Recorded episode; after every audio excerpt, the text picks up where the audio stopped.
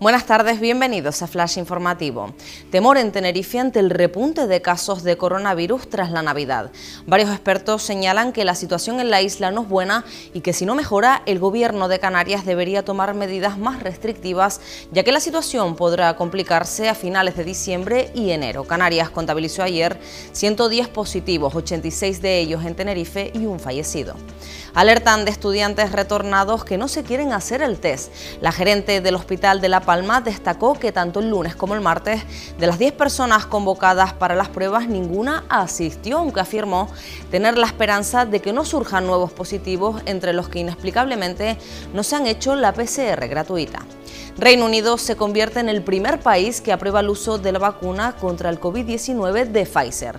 El primer ministro Boris Johnson ha avanzado que el antídoto estará disponible en todo el país desde la próxima semana. El gobierno británico ha comprado 40 millones de dosis con las que podrá vacunar a 20 millones de personas.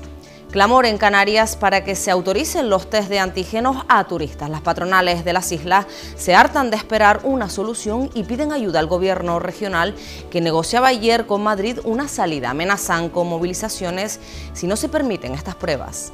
Más noticias en diariodeavisos.com.